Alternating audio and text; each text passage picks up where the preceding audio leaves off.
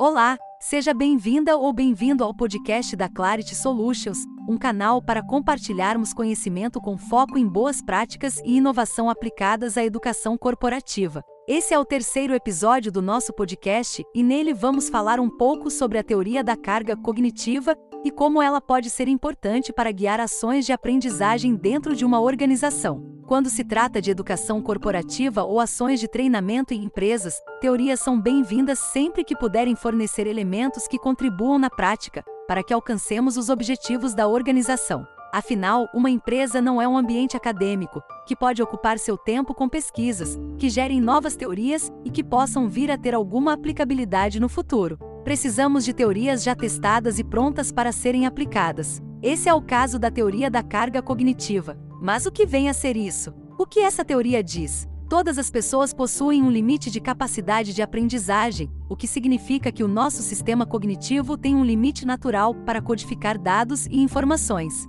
Essa capacidade, é claro, varia em cada indivíduo, mas podemos trabalhar com uma média, para efeitos de estudos e de aplicação prática. A essa capacidade de absorção e processamento de dados chamamos carga cognitiva. Aqui não vamos nos aprofundar em questões históricas que originaram a teoria. Basta saber que John Sweller, um psicólogo educacional australiano, foi quem a enunciou. Segundo ele, Abre aspas, a teoria da carga cognitiva fornece orientações destinadas a ajudar na apresentação de informações de uma maneira que incentive as atividades do aprendiz e otimize o seu desempenho intelectual. Fecha aspas. Interpretando essa afirmação, podemos completar dizendo que a carga cognitiva refere-se ao nível de utilização de recursos psicológicos, tais como memórias recente e remota, capacidades de atenção e de percepção, representação de conhecimento, raciocínio e criatividade na resolução de problemas.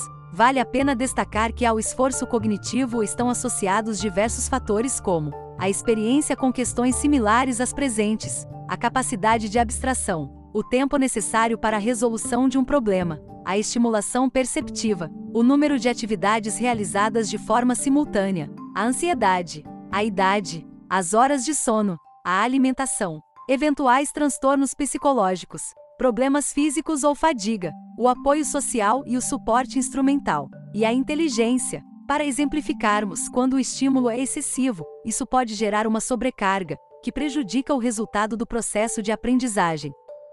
Um dos fatores limitantes, apontado por resultados de estudos experimentais, do pesquisador George Miller, é justamente o limite de retenção humana. Tais resultados indicam que os seres humanos só são capazes de reter em média sete informações na sua memória de curto prazo, ao mesmo tempo. Dependendo do contexto e dos fatores que citamos antes, essa média de 7 pode apresentar uma margem de variação de duas informações para mais ou para menos, ou seja, esse limite pode baixar para 5 ou subir para 9 informações retidas ao mesmo tempo. Mas de que maneira isso pode me ajudar na prática? Conhecer a teoria e os resultados experimentais que levaram à sua enunciação podem lhe orientar na hora de estruturar o seu curso ou treinamento. Sabendo que existe um limite na capacidade de aprendizado dos indivíduos e conhecendo o contexto da média dos aprendizes, poderemos construir nosso projeto educacional de forma mais equilibrada e com uma maior probabilidade de sucesso. É natural pensar que não podemos esperar o mesmo resultado